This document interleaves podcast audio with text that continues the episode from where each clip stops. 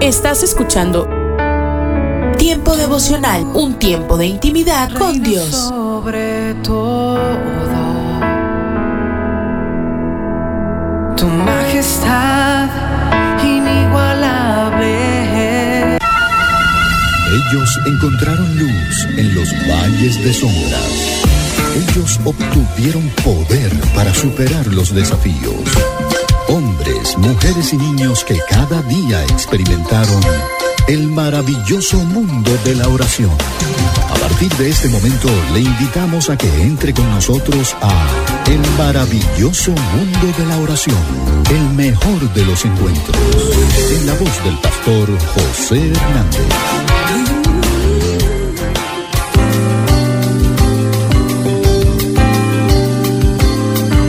Estimados oyentes, qué bueno que estamos juntos otra vez para seguir adelante con esta entrega de El maravilloso mundo de la oración. Como siempre, hablando con ustedes el pastor José Hernández, acompañado de Elías Mota, quien está en los sonidos de la estación. Bueno, como saben, si usted escucha por primera vez este programa, es un programa dedicado a enseñar acerca de la oración y bueno, lo acompañamos con una canción eh, finamente seleccionada para la ocasión, aprovechando todo esto en aproximadamente unos 13 minutos. Así que estamos felices de estar juntos y también agradeciéndole a la estación a través de la cual están escuchando este programa. Suponemos que es su estación preferida y agradecemos a Dios que así sea. Nuevamente, pues bienvenidos todas y todos.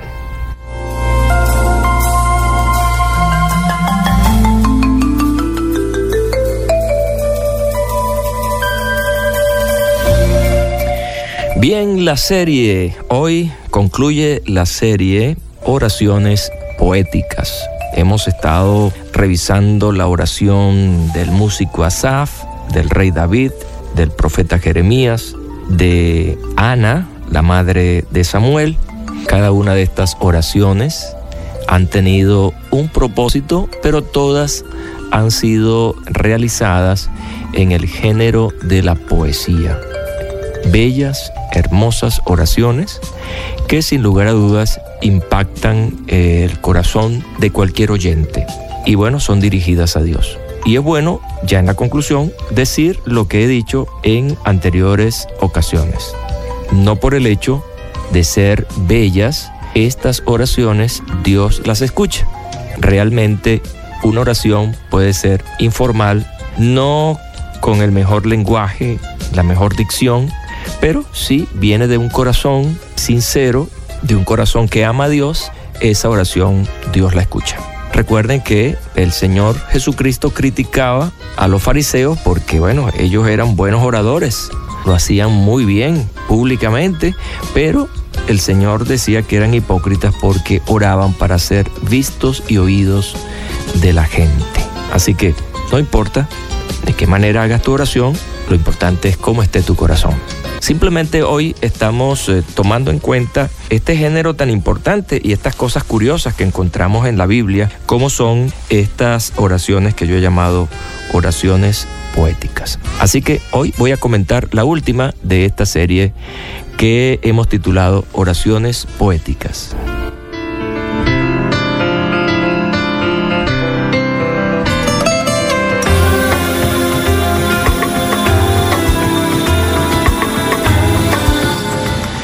Bueno, la oración que vamos a leer, la oración poética, es la oración de Moisés y de María.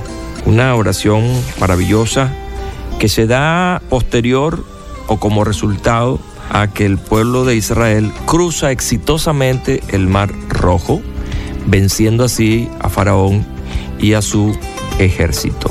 Luego de esa tremenda manifestación del poder de Dios en favor de su pueblo, Moisés y María se levantan para hacer este cántico a manera de oración y poéticamente a Dios. Dice, cantaré yo a Jehová porque se ha cubierto de gloria, ha echado en el mar al caballo y al jinete. Jehová es mi fortaleza y mi cántico, ha sido mi salvación. Este es mi Dios, a quien yo alabaré, el Dios de mi Padre, a quien yo enalteceré. Jehová es un guerrero, Jehová es su nombre. Echó en el mar los carros del faraón y su ejército. Lo mejor de sus capitanes en el mar rojo se hundió. Los abismos los cubrieron, descendieron a las profundidades como piedra. Tu diestra, Jehová, ha magnificado su poder. Tu diestra, Jehová, ha aplastado al enemigo. Con la grandeza de tu poder, has derribado a los que se levantaron contra ti. Enviaste tu ira y los consumió como a hojarasca. Al soplo de tu aliento se amontonaron las aguas, se juntaron las corrientes como en un montón. Los abismos se cuajaron en medio del mar. El enemigo dijo, perseguiré, apresaré, repartiré despojos. Mi alma se saciará de ellos. Sacaré mi espada, los destruiré. Soplaste con tu viento, los cubrió el mar, se hundieron como plomo en las impetuosas aguas. ¿Quién como tú, Jehová entre los dioses? ¿Quién como tú, magnífico en santidad, terrible en maravillosas hazañas, hacedor de prodigios? Extendiste tu diestra, la tierra los tragó. Condujiste en tu misericordia a este pueblo que redimiste. Lo llevaste con tu poder a tu santa morada. Lo oirán los pueblos y temblarán. El dolor se apoderará de la tierra de los filisteos. Entonces los caudillos de Edom se turbarán. A los valientes de Moab los asaltará temblor. Se acobardarán todos los habitantes de Canaán. Que caiga sobre ellos temblor y espanto ante la grandeza de tu brazo. Enmudezcan como una piedra hasta que haya pasado tu pueblo, oh Jehová, hasta que haya pasado este pueblo que tú rescataste. Tú los introducirás y los plantarás en el monte de tu heredad, en el lugar donde has preparado, oh Jehová, tu morada, en el santuario que tus manos, oh Jehová, han afirmado. Jehová reinará eternamente y para siempre. Así termina. Y hay un comentario interesante en este pasaje y es que María, mientras eh, Moisés declamaba y oraba, María repetía, cantad a Jehová porque se ha cubierto de gloria, ha echado en el mar al caballo y al jinete. Maravillosa y bella oración de victoria. Y bueno, eh, esta mm, oración está llena de comparaciones. Se compara la realidad, ¿verdad? Con un hecho, con un objeto, con una cosa, para dar una idea mm, gramatical de la fuerza con que eh, se ha logrado el objetivo. De manera pues que encontramos aquí una oración de victoria hecha a Dios con alegría. Fíjense los elementos que esta poesía tiene. Tiene cántico, tiene alegría, tiene victoria. Así que mm, debemos levantar en medio de la victoria oración a Dios. Una oración de victoria, de alegría y en la que, como en esta oración, siempre se le va a dar la honra, gloria y alabanzas a nuestro Dios y Salvador. Así deben ser nuestras oraciones en ese mejor sentido.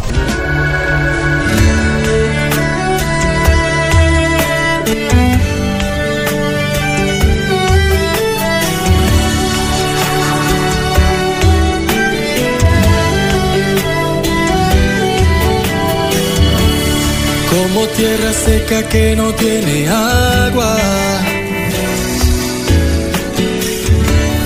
Dame el alma mía cada instante, Dios. Para contemplarte en tu poder y gloria. Mis manos alzaré con mis labios mientras pueda gritaré. Que sediento estoy de ti.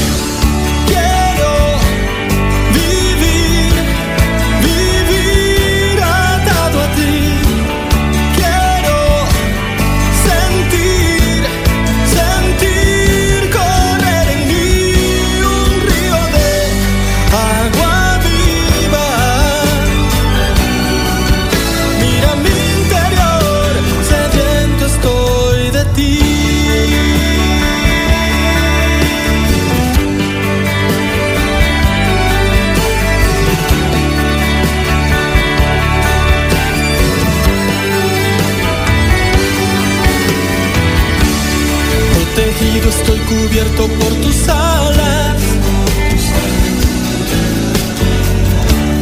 Descubriendo tu propósito en mi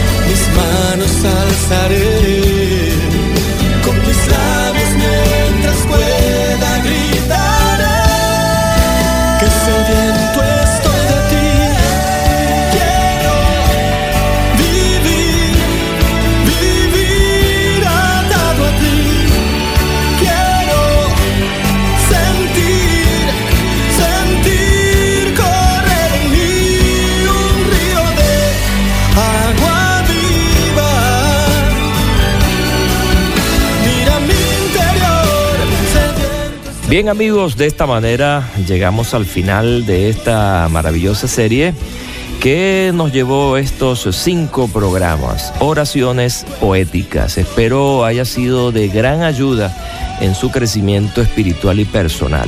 Háganmelo saber escribiéndome a esta dirección oración arroba o escribiéndome un mensaje de texto al 0416-739-6277 o a la cuenta de Twitter arroba RTM Venezuela. Cuando lo haga a través del Twitter, eh, indique allí que es al maravilloso mundo de la oración a José Hernández. Amigos, gracias. Será hasta un próximo encuentro. Dios mediante.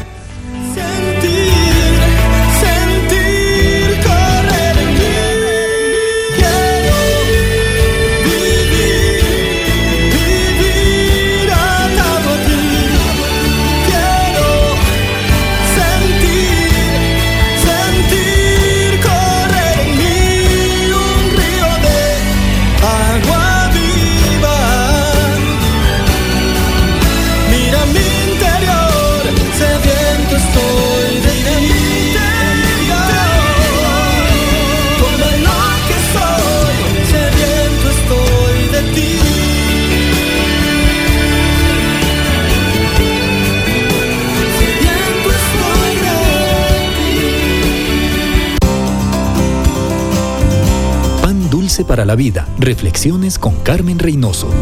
La solución para la ansiedad es la gratitud.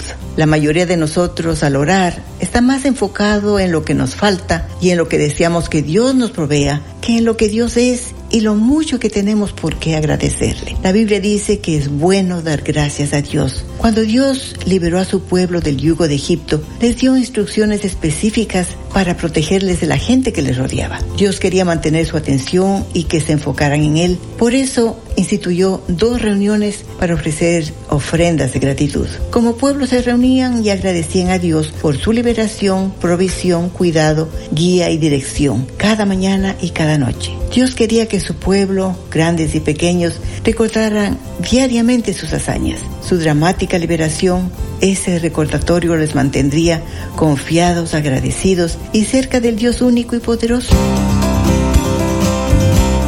Para la vida. Reflexiones con Carmen Reynoso.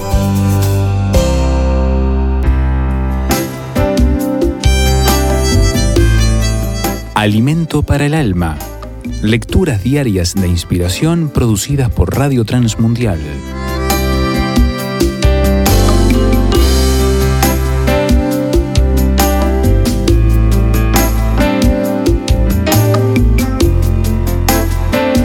La libertad gloriosa. Cuando vemos la situación que vive nuestro mundo, sus carencias, desigualdades, miserias, guerras, falta de sustento, familias sin hogar, niños en extrema pobreza y necesidad, el corazón se estruja, ¿verdad? Se llena de desesperanza, tristeza y dolor. Podemos preguntarnos el porqué de esta realidad que nos avergüenza como humanidad. Estamos acostumbrados a ver el mundo desde esta perspectiva desalentadora y pesimista y pensamos si tendrá arreglo y si alguna vez habrá cambios que conduzcan a otra realidad. La palabra de Dios afirma que llegará un día en que todo cambiará. Será el cumplimiento de un tiempo de esperanza indescriptible donde todo será transformado.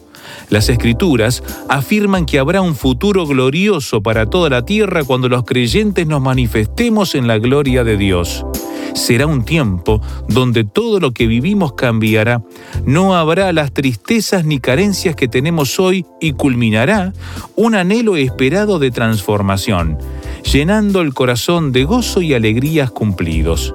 Los hijos de Dios, mencionados por el apóstol Pablo, son los creyentes que en todas las edades han recibido a Jesucristo como su Salvador y Señor, que se han arrepentido de sus pecados y han aceptado por fe su sacrificio en la cruz. Para nosotros, que vivimos hoy, si damos el paso de recibir a Jesucristo como nuestro Salvador, seremos parte de la libertad gloriosa que se manifestará en aquel día. Todos somos invitados a ser parte de ella somos llamados a la libertad gloriosa de los hijos de Dios. Jesús nos ofrece el regalo de su salvación eterna. Meditación escrita por José Luis Briones, España.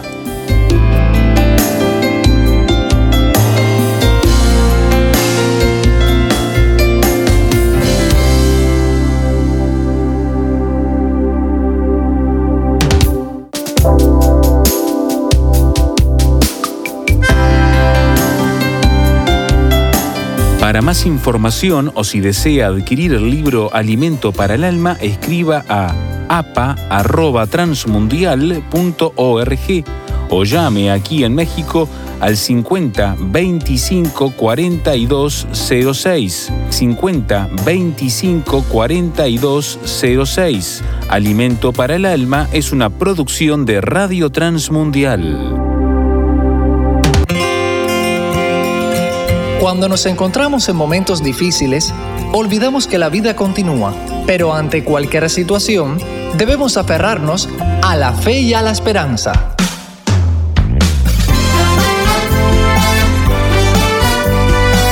Meditaciones y comentarios con el pastor Alberto González en Mensajes, de, fe y, esperanza.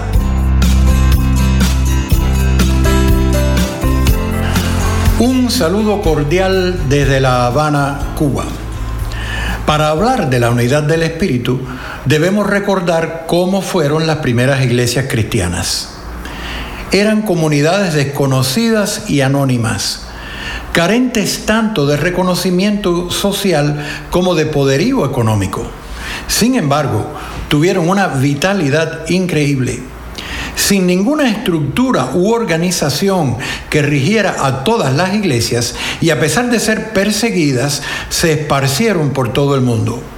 Lo hicieron de forma vertiginosa, más que como hacemos ahora a pesar del desarrollo y las estrategias que desarrollamos. Jesús supo que sus discípulos así lo harían y oró por los que habrían de creer en Él por la palabra de ellos. Las iglesias primitivas no fueron perfectas, lo cual no impidió que la fe cristiana llegara hasta nosotros. ¿No es fabuloso?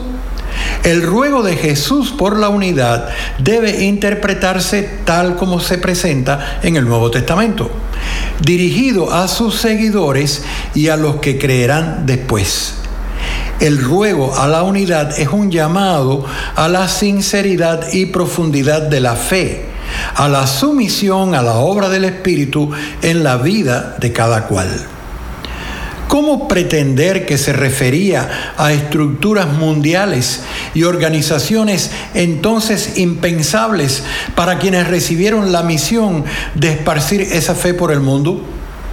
Los creyentes tendrían que buscar la unidad en el Espíritu no solo con Dios y con Jesús, sino con su comunidad de fe y con los nuevos creyentes con quienes se relacionaran. Sacar los reclamos de unidad de ese marco nos lleva a un camino lleno de contrasentidos y dos mil años han demostrado su inviabilidad. Si queremos lograr la unidad al modo de Jesús, tengo que comenzar por buscarla y establecerla con las personas que tengo a mi alrededor no es posible promover la unidad a un nivel de organizaciones nacionales o internacionales si no la logramos en el nivel más íntimo y cercano. Y ahí es donde la mayoría de los cristianos fallamos. Nadie me malinterprete. Aunque pertenezcamos a diferentes comunidades y tradiciones cristianas, debemos buscar la unidad en el espíritu. Todos los que creemos en Cristo como Salvador y Señor tenemos mucho en común, aunque haya diferencias en la expresión de algunas doctrinas, costumbres y enfoques específicos. En nuestras experiencias de fe, todos tenemos algo que aportar a los otros y a su vez aprender de ellos. Enfocándonos en la fe salvadora que nos une, podemos lograr una relación espiritual que sin necesidad de ser estructural nos provea de la unidad necesaria. Una relación que haga creíble al mundo el mensaje que transmitimos del amor de Dios en Cristo. Acabas de escuchar una emisión más de Mensajes de Fe y Esperanza puedes escribirnos por correo postal a la siguiente dirección. Pio Box 8700, Cari, NC 27512, Estados Unidos. También puedes enviar un correo electrónico a feyesperanza@transmundial.org.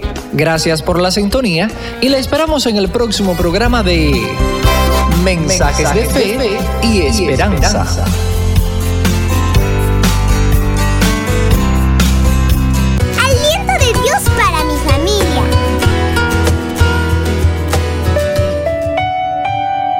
Cuando te enfrentes a un imposible, ora a Dios esperando su voluntad. ¿Qué tal? Si has considerado crecer en tu fe y confiar plenamente en Dios, el camino será a través de pruebas muy difíciles, pero no estarás solo, el Señor te acompañará.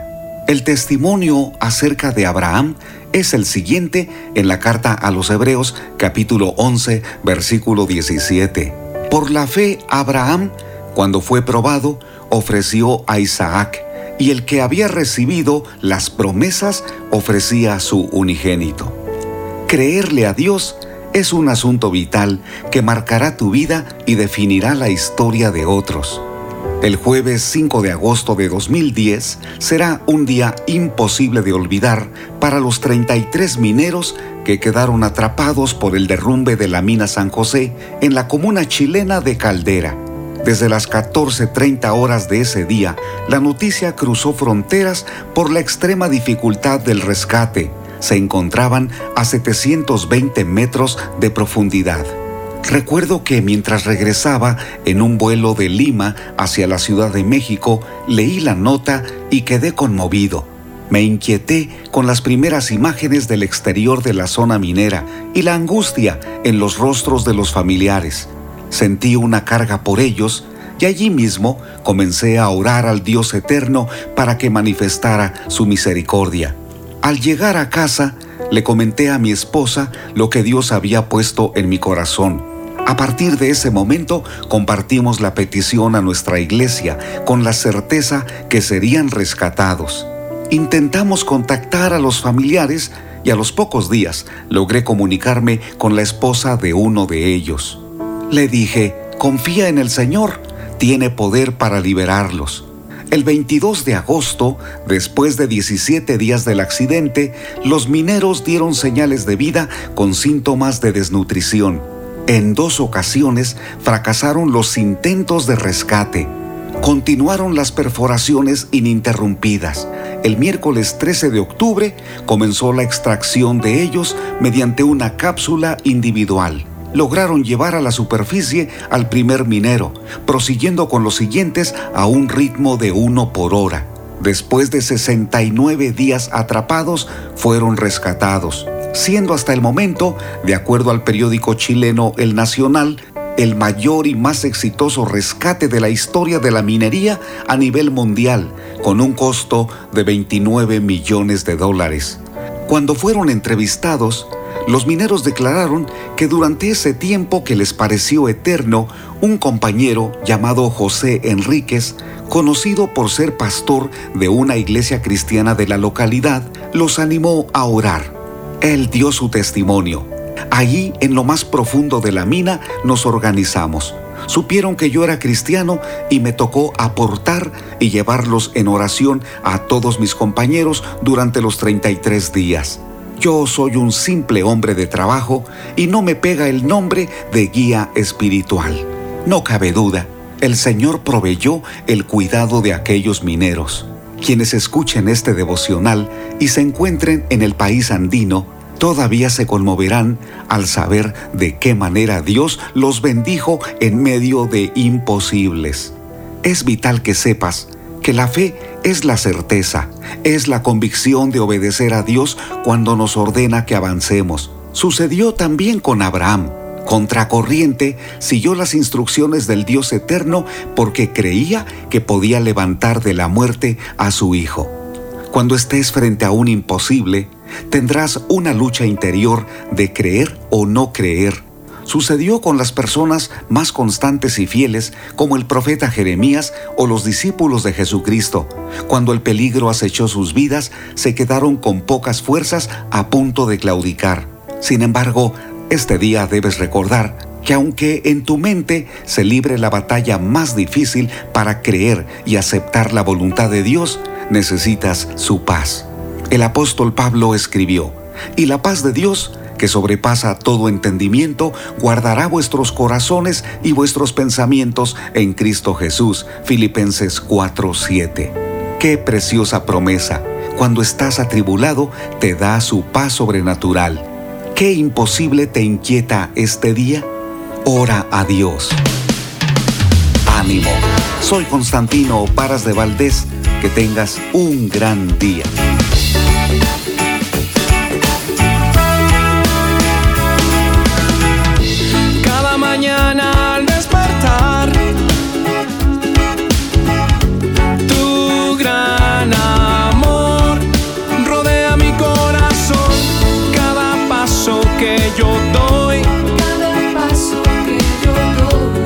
De lunes a viernes a partir de las 6 a.m. Tiempo devocional, un tiempo de intimidad con Dios.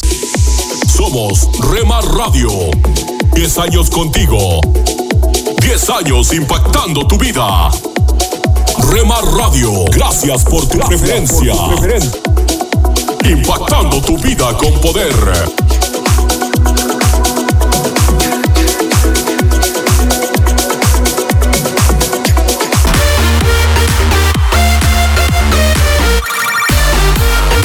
Estás escuchando Rema Radio. Transmitiendo desde Jalisco, México.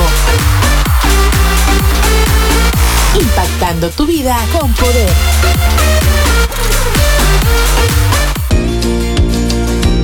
Comparte nuestras emisoras con tus amigos en tus redes sociales. Al parecer Rema Mujer. Te sientes solo, ya lo sé, yo lo viví. Somos frutos Rema Kids. del Espíritu vivos en mí para ser como Jesús. Rema Grupera.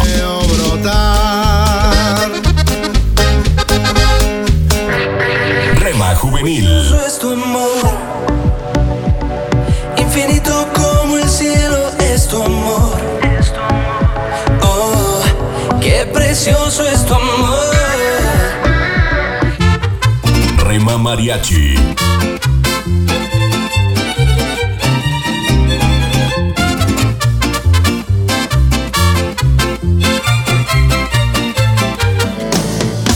Milton Music.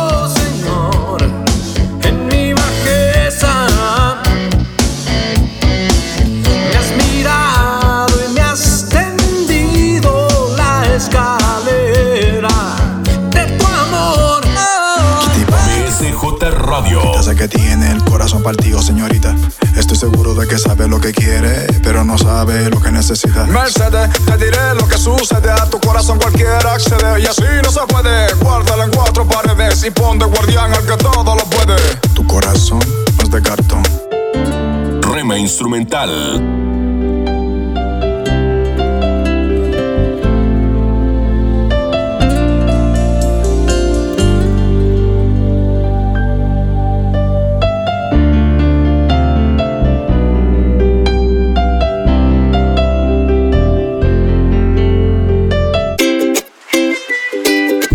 Medios.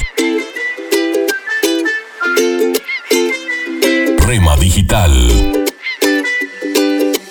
En el dolor yo te llamo y encuentro y cubres con tu amor mi corazón. Y mi ser anhela más de ti. Dios está por encima para bendecirte, abajo para sostenerte, adelante para orientarte, atrás para protegerte y a tu lado para apoyarte. Por eso te busco y te amo y me amas por siempre. La cruz fue suficiente. Rema Radio, impactando tu vida con poder. Te amo y me amas por siempre.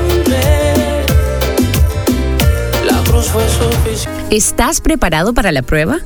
Dios no nos pregunta cómo o cuándo queremos ser probados. El Señor es soberano y pone a prueba a sus hijos cuando Él lo considera mejor. La historia de Job es un claro ejemplo de que Dios puede probarnos cuando menos lo esperamos. Un día podemos tenerlo todo y al otro quedarnos sin nada. Así como Job, de un día para otro perdió todo lo que tenía y se quedó solo. ¿Estás preparado? Nadie sabe cuándo ni cómo seremos probados, pero lo cierto es que un día el Señor pondrá a prueba nuestra fe. ¿Estás preparado para ese día? En lo cual vosotros os alegráis, aunque ahora por un poco tiempo, si es necesario, tengáis que ser afligidos en diversas pruebas para que sometida a prueba vuestra fe, mucho más preciosa que el oro, el cual, aunque perecedero, se prueba con fuego, sea hallada en alabanza, gloria y honra cuando sea manifestado Jesucristo. Esto lo puedes leer en Primera de Pedro 1, del 6 al 7. El apóstol Pedro nos dice en estos pasajes que es necesario pasar diversas pruebas y ser afligidos. Por lo tanto, debes estar preparado para aquel día.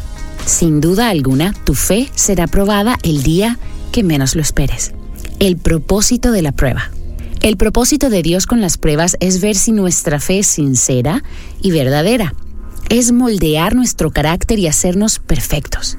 Hermanos míos, tened por sumo gozo cuando os halléis en diversas pruebas, sabiendo que la prueba de vuestra fe produce paciencia. Mas tenga la paciencia su obra completa para que seáis perfectos y cabales, sin que os falte cosa alguna. Esto lo leemos en Santiago 1, del 2 al 4. Recuerda que tu fe será probada un día, pero tranquilo, Dios sabe lo que hace y nada escapa de su control. Cuando llegue ese día, confía en Dios y alábalo con todo tu corazón.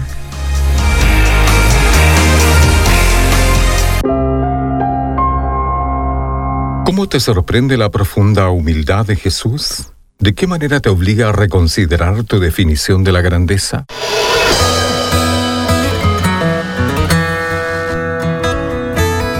Bienvenidos a nuestro pan diario. El tema para el día de hoy tan grandioso como humilde. La lectura se encuentra en Filipenses capítulo 2. Jesucristo se despojó a sí mismo.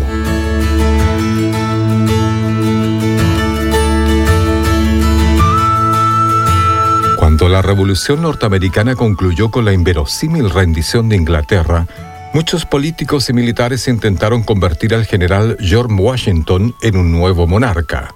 Expectante, el mundo se preguntaba si Washington se aferraría a sus ideales de libertad ante la posibilidad de tener un poder absoluto. Pero el rey Jorge III de Inglaterra veía otra realidad. Estaba convencido de que si Washington resistía ese deseo y regresaba a su granja en Virginia, sería el hombre más grandioso del mundo. Sabía que tal grandeza para resistir era una señal de verdadera nobleza y trascendencia. Como Pablo conocía esta misma verdad, nos alentó a imitar la humildad de Cristo. Aunque Jesús era en forma de Dios, no estimó el ser igual a Dios como cosa que aferrarse. En cambio, sometió su poder, se hizo siervo y se humilló, haciéndose obediente hasta la muerte. Aquel que tenía todo el poder se despojó de él por amor. No obstante, en la reversión suprema, Dios lo exaltó hasta lo sumo. Jesucristo, quien podría exigirnos alabanza y forzarnos a ser obedientes, entregó su poder en un acto asombroso que se ganó nuestra adoración y fervor. Con humildad absoluta, Jesús demostró verdadera grandeza y trastocó el mundo. Señor, gracias por demostrar grandeza en tu peor momento.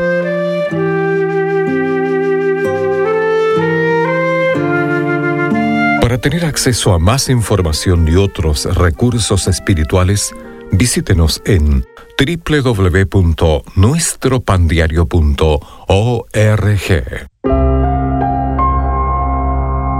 Si del mundo estás cansado ya, si del diablo te quieres. ¿Quieres formar parte del equipo de locutores de Rema Grupera? Envíanos un mensaje a remadigital 1970 arroba gmail.com.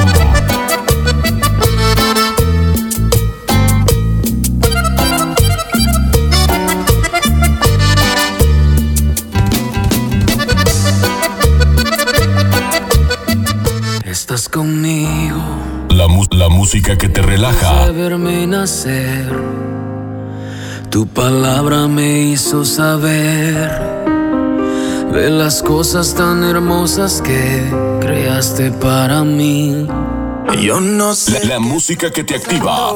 Yo no sé lo que pasó, pero las penas voy sacando. Yo no sé lo que pasó. Hay algo andaba yo buscando. Yo no sé lo que pasó, pero tu amor me fue a encontrar.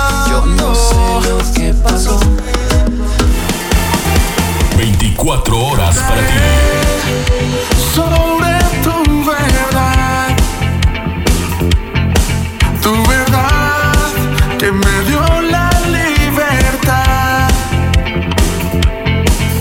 Somos Rema Radio, impactando tu vida con poder. Fue tu cruz, la cruz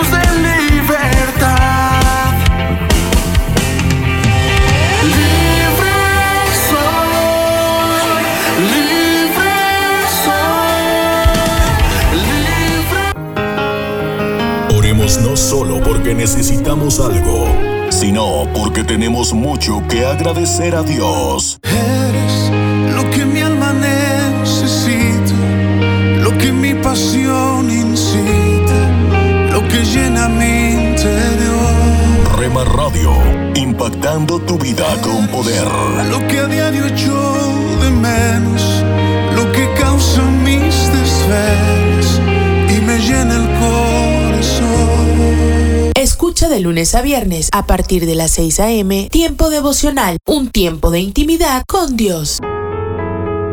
Estás escuchando Tiempo devocional, un tiempo de intimidad con Dios. sobre todo. Tu majestad inigualable.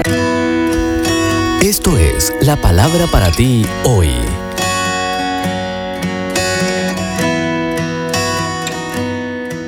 La palabra para ti hoy es refinado en el horno del sufrimiento, escrita por Bob Gass. En Isaías 48:10 leemos, Te he refinado en el horno del sufrimiento. ¿Sabes qué no debes hacer nunca?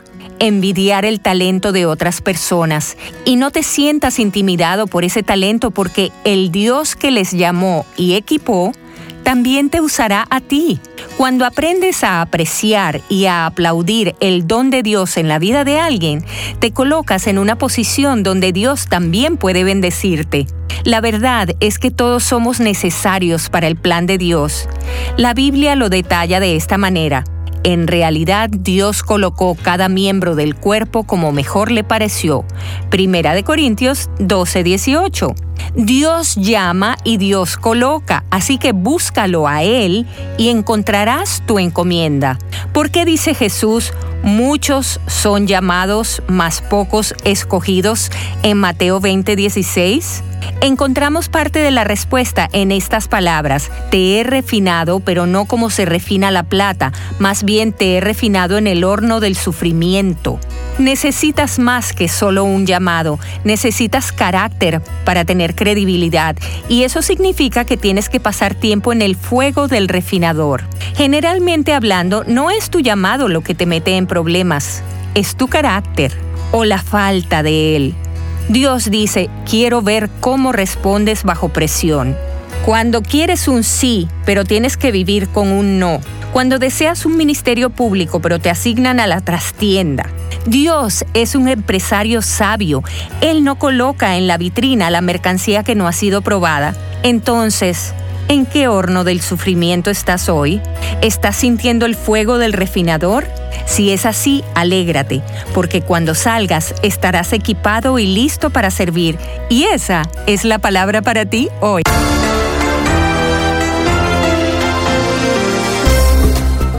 Están amigos? Qué gusto que nuevamente nos acompañen aquí en Cultura Financiera.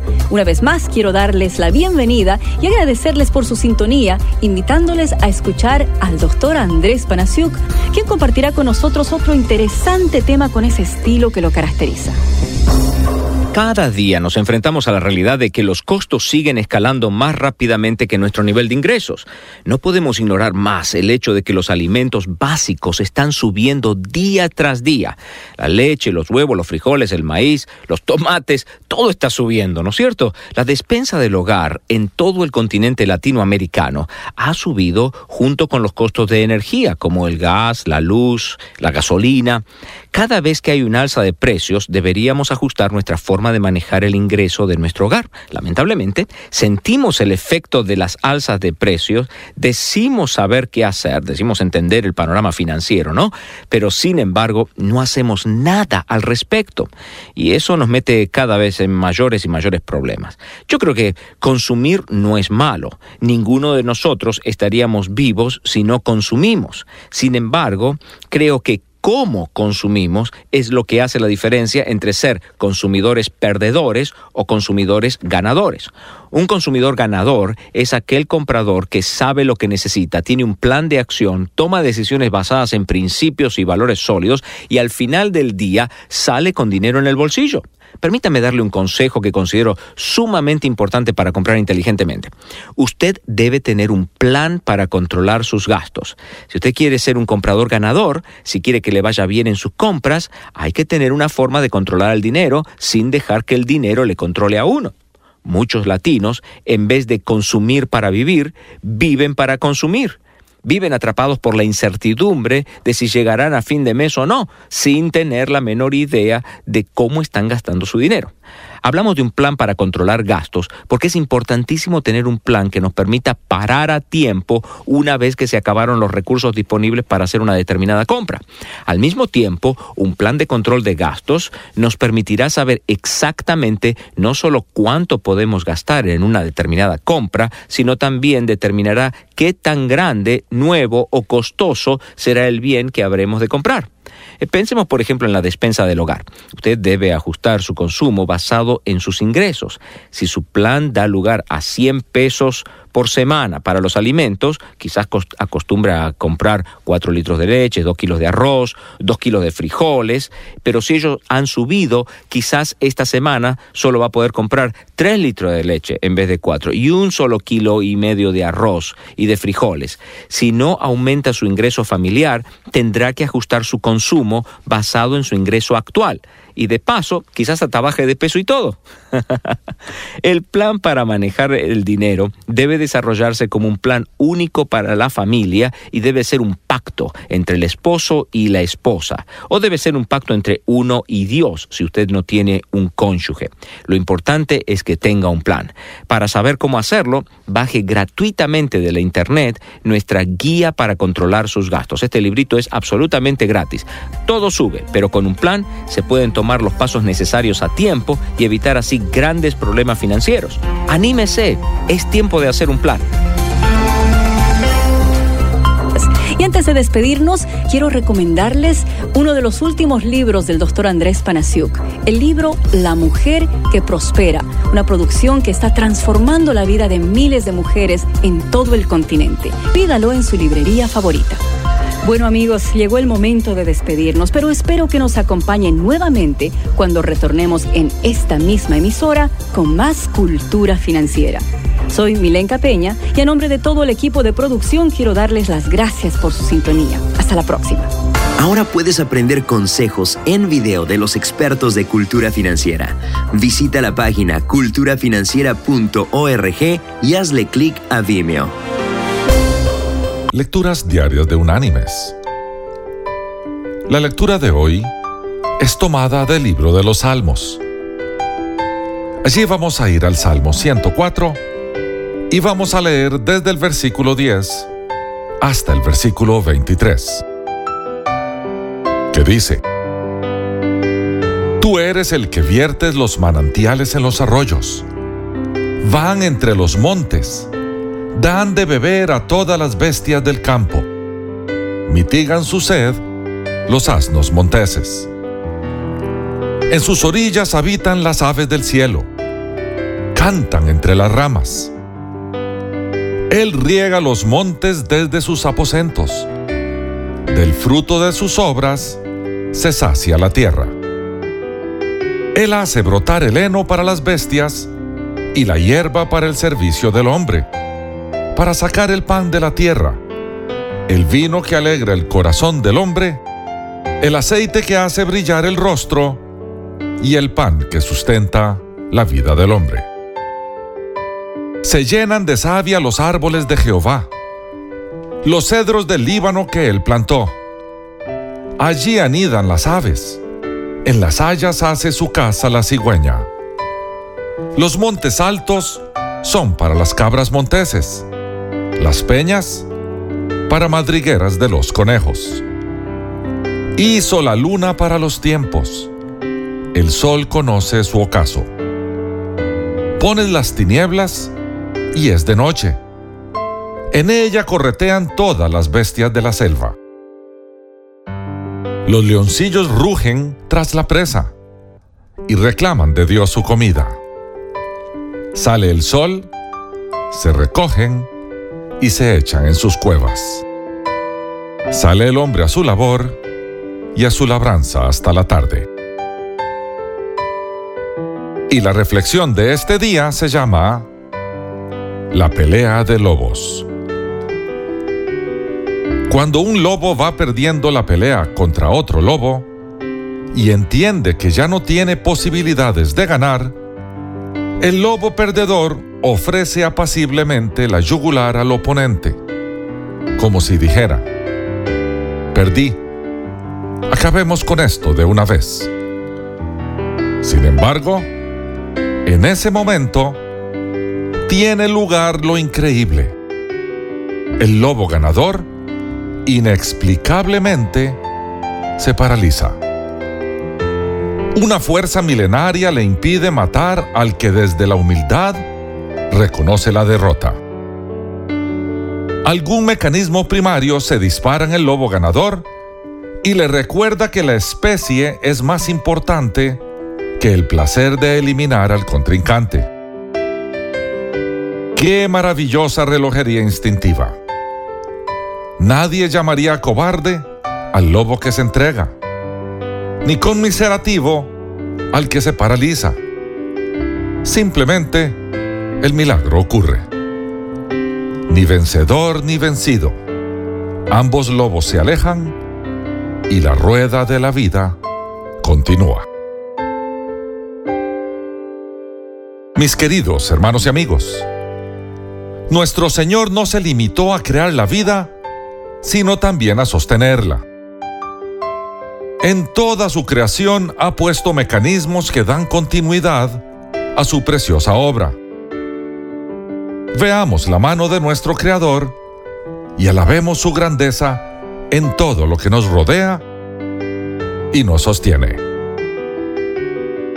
Que Dios te bendiga. Escucha de lunes a viernes a partir de las 6 a.m. Tiempo devocional, un tiempo de intimidad con Dios. Somos Rema Radio. 10 años contigo. 10 años impactando tu vida. Rema Radio, gracias por tu preferencia. Impactando tu vida con poder.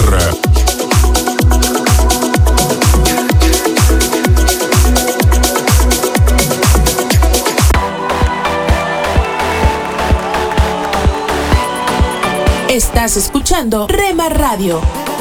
Mis pecados perdonó Jesús. Transmitiendo desde Jalisco, México. Su amor habló por mí en la cruz. Impactando tu vida con poder. Libertad, Jesús, Jesús. Estás escuchando lo mejor de la música Esta es tu música, esta es tu radio. en Rema Radios. Nunca dejes de orar, porque la oración es el camino que te conecta a Jesús. Milagroso, abres camino, cumples promesas, luz en tinieblas, mi Dios, así eres. Rema Radio, impactando tu vida con poder. Milagroso, abres camino, cumples promesas, luz en tinieblas,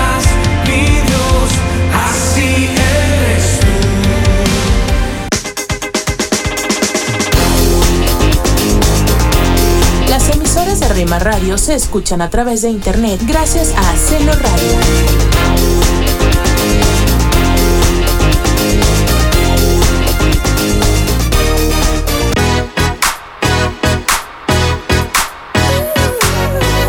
Te invitamos a escuchar la programación especial para los varones de lunes a viernes de 8 a 9 pm.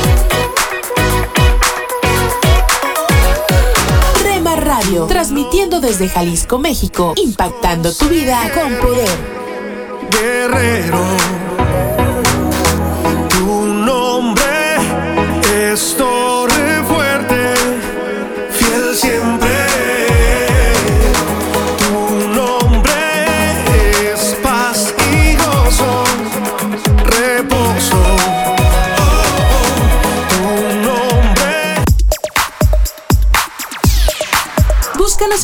Facebook, Facebook, www.facebook.com, diagonal Rema Radios MEX.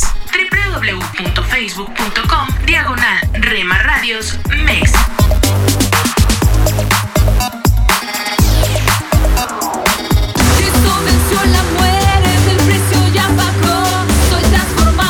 Porque somos parte de tu familia. A Cristo anunciaré, su amor proclamaré. Somos una más en tu hogar. Gracias por dejarnos estar. Nuestro objetivo es ser una radio de bendición. Libertad, Buena música, buen contenido. libertad.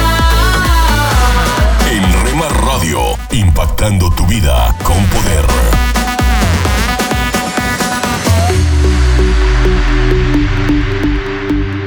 Escucha de lunes a viernes a partir de las 6 a.m. Tiempo devocional, un tiempo de intimidad con Dios. Estás escuchando Tiempo devocional, un tiempo de intimidad con Dios. Sobre todo, tu majestad inigualable. Solo una voz inspira tu vida, inspira tu vida. Una voz de los cielos, con el pastor Juan Carlos Mayorga. Bienvenidos. Dice el necio en su corazón, no hay Dios. Se han corrompido e hicieron abominable maldad. No hay quien haga bien. Salmo 53, 1. David dice, no hay nadie que haga lo bueno. Mi amigo y amiga, cuando Dios mira desde el cielo a la raza humana, ve que cada uno se había vuelto atrás todos se habían corrompido. No hay quien haga lo bueno, no hay ni aún uno. David busca esperando un Salvador, diciendo, oh si saliera de Sión la salvación de Israel. Salmos 53, 6. Por supuesto, su anhelo fue cumplido en Jesús, quien era único en su bondad absoluta. El apóstol Pablo cita este salmo para mostrar la necesidad de un Salvador que tienen todos los seres humanos. Según Romanos 3:10 en adelante, como está escrito, no hay justo ni aun uno, no hay quien entienda, no hay quien busque a Dios, todos se desviaron, a una se hicieron inútiles, no hay quien haga lo bueno no hay ni siquiera uno. Al examinar Pablo los diferentes pueblos de este mundo, judíos y gentiles, morales e inmorales, llega a la conclusión de que no hay nadie que pueda ser clasificado por Dios como bueno y justo. Escribe así, ya que por las obras de la ley ningún ser humano será justificado delante de él.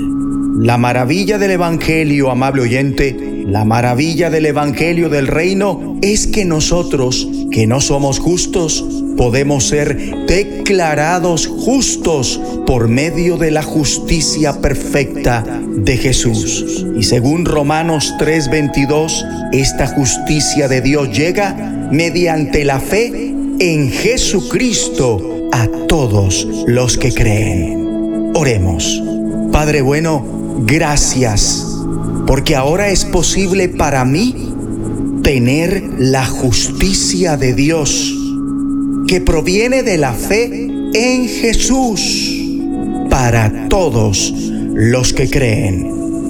En el nombre de Jesucristo. Una voz de los cielos, escúchanos, será de bendición para tu vida. De bendición para tu vida lectores de la Biblia, bienvenidos a la sinopsis de la Biblia.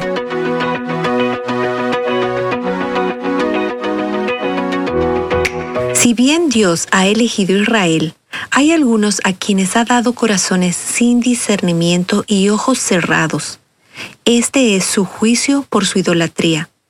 Pero parte de su soberanía significa que incluso aquellos cuyos corazones están lejos de Él de todas formas son usados para servir a sus propósitos. Hoy volvemos a ver esto con el rey Ciro. Servimos a un Dios que hace que incluso los planes de sus enemigos se dobleguen a su voluntad.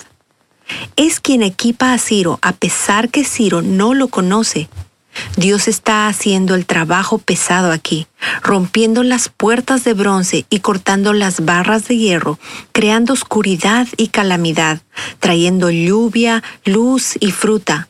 Y en última instancia, usa todo esto para liberar a su pueblo del exilio. Babilonia, los captores de Israel son idólatras. No deberían sorprendernos que quienes llevaron a Israel al exilio no sean seguidores de Yahvé pintan una imagen de ellos arrastrando a sus ídolos por todos lados, lo cual se convierte en algo tan pesado que evita cualquier tipo de movimiento hacia adelante y finalmente conduce a la esclavitud. Para Babilonia, esta esclavitud ocurre cuando el rey Ciro de Persia va en contra de ellos. A diferencia de Babilonia, que acarreaba a sus ídolos, Yahvé señala que Él es quien lleva a Israel, los ha llevado desde el útero y los llevará incluso cuando sean viejos. Les ha mostrado quién es Él y se puede confiar de que seguirá siendo esa persona en el futuro. Su consistencia es tan reconfortante cuando nos detenemos a recordarlo. Pero en cuanto a Babilonia, los captores de Israel son arrogantes y pretenciosos, y Dios promete humillarlos buscará ayuda de una gran cantidad de fuentes malvadas, desde ídolos hasta hechiceros y astrología. Todos fracasarán en salvarlos. Dios le habla a Israel nuevamente en el capítulo 48. Le están reclamando a Dios sin conocerlo realmente, por lo que Él dice, Todo eso por lo que acaban de pasar. ¿Recuerdan cómo les dije que estaba por suceder? Les avisé porque es una de las únicas formas para llamar su atención, ya que son tan tercos y olvidadizos. De esa forma, no tendrían excusa para pensar que sus ídolos fueron los que los rescataron. Fui yo todo el tiempo, y ahora que conocen cómo opero, que hago lo que prometo, les voy a contar algunas cosas nuevas que estoy por hacer. Nunca han escuchado algo así. Los está preparando para la promesa del Mesías. Hará cosas increíbles, aplazará su ira, la detendrá, no los apartará y lo hará por amor a su nombre. ¿Qué significa esto? Cuando Dios restringe su ira hacia el culpable, muestra su carácter. Es un Dios que busca oportunidades para el perdón. No es por el bien de Israel que retiene su ira, es para mostrarnos a nosotros, a ellos y a todos qué clase de Dios es. Es un Dios que perdona a los pecadores. Y tal vez esto te parezca egoísta o algo para llamar la atención, que la prioridad de Dios es la gloria de Dios. Y si es así, entonces piensa por un momento cómo serían las cosas si nosotros fuéramos su primera prioridad. Qué contradictorio sería para un Dios santo y glorioso adorar a la humanidad caída. Este tipo de Dios no es confiable. Pero priorizar su gloria es correcto y apropiado. No solo eso, sino que cuando el Padre, el Hijo y el Espíritu están enfocados en mostrar su gloria y carácter en todo el universo, nosotros cosechamos los beneficios. Dios retiene su ira de sus hijos, paga por nuestros pecados y nos adopta en su familia. Somos los destinatarios del amor desbordante de la Trinidad. Veamos el vistazo de Dios. En 45.19, Dios le recuerda a Israel la relación que ha tenido con ellos todo el tiempo. No hable en secreto. En un lugar oscuro de la tierra, no dije la descendencia de Jacob, en vano me buscáis. Mientras lo buscamos, Dios dice que nada de eso es en vano. Incluso en los días en que te sientes perplejo por lo que estás leyendo, nada de eso es en vano. Dios responde a tus esfuerzos por conocerlo. Él es quien inició este deseo en ti para empezar. No frustra tu deseo de escucharlo y conocerlo. Te dio ese deseo, se deleita en ese deseo y te encuentra en ese deseo. Él es donde el júbilo está. La sinopsis de la Biblia es presentada a ustedes gracias a D-Group, estudios bíblicos y de discipulado que se reúnen en iglesias y hogares alrededor del mundo cada semana. Un mensaje a la conciencia. Un momento de reflexión en la vida diaria. Escúchelo hoy en la voz de Carlos Rey. De lo alto del cerro se veía la vertiente de 600 metros cubierta de muertos, con los cabellos enmarañados, manchadas las ropas de tierra y de sangre, y en aquel hacinamiento de cadáveres calientes, mujeres haraposas iban y venían como famélicos coyotes, esculcando y despojando. En medio de la humareda blanca de la fusilería y los negros borbotones de los edificios incendiados, refulgían al claro sol casas de grandes puertas y múltiples ventanas, todas cerradas, y sobre el caserío risueño se alzaban una casa de campo de esbeltas columnas y las torres y cúpulas de las iglesias. Qué hermosa es la revolución, aún en su barbarie misma, pronunció Solís conmovido. Lástima que lo que falta no sea igual. Hay que esperar un poco, a que no haya combatientes, a que no se oigan más disparos. Qué chasco si los que venimos a ofrecer todo nuestro entusiasmo, nuestra vida misma por derribar a un miserable asesino, resultásemos los obreros de un enorme pedestal donde pudiera levantarse cien o doscientos mil monstruos de la misma especie. Pueblo de tiranos, lástima de sangre. Muchos federales fugitivos subían huyendo de soldados de grandes sombreros de palma y anchos calzones blancos. Pasó silbando una bala Alberto Solís se sentó tranquilamente en una peña. Su sonrisa volvió a vagar, siguiendo las espirales de humo de los rifles y la polvareda de cada casa derribada y cada techo que se hundía. Y creyó haber descubierto un símbolo de la revolución en aquellas nubes de humo y en aquellas nubes de polvo que fraternalmente ascendían, se abrazaban, se confundían y se borraban en la nada. Ah, clamó de pronto, ahora sí. Y su mano tendida señaló la estación de los ferrocarriles, los trenes resoplando furiosos, arrojando espesas columnas de humo, los carros colmados de gente que escapaba a todo vapor. Sintió un golpecito seco en el vientre y como si las piernas se le hubiesen vuelto de trapo, resbaló de la piedra. Luego le zumbaron los oídos. Después, oscuridad y silencio eternos.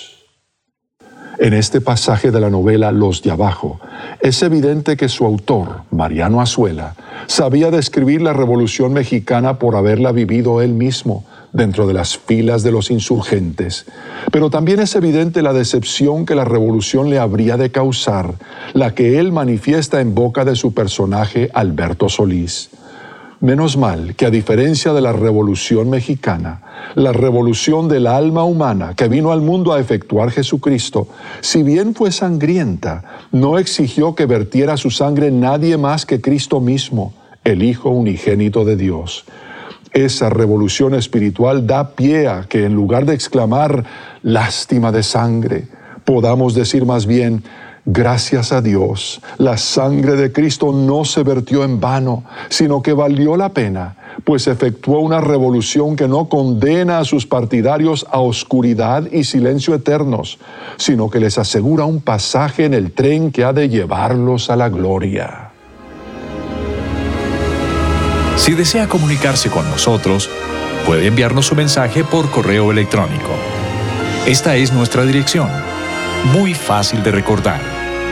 Mensaje arroba conciencia.net. Ahora yo no me detengo, yo veo claro todo. Estás escuchando Rema Radio.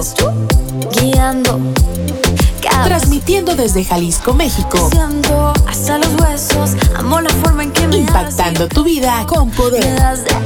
Tu vida para que It's equally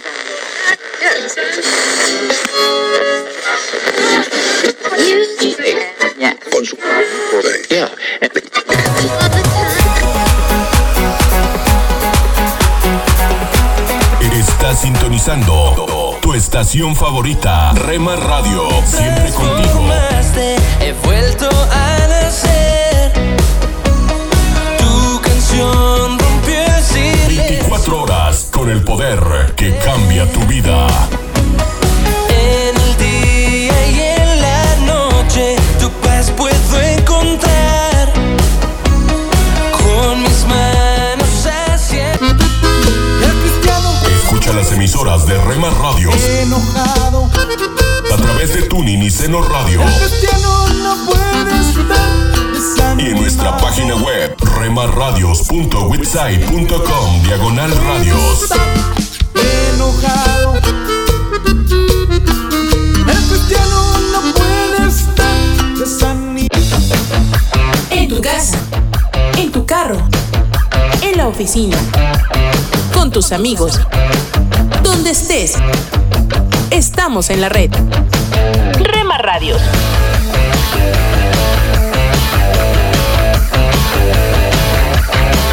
Rema Radios. Escucha de lunes a viernes a partir de las 6 a.m. Tiempo devocional, un tiempo de intimidad con Dios. Somos Rema Radio. 10 años contigo. 10 años impactando tu vida. Rema Radio, gracias por tu preferencia. Impactando tu vida con poder.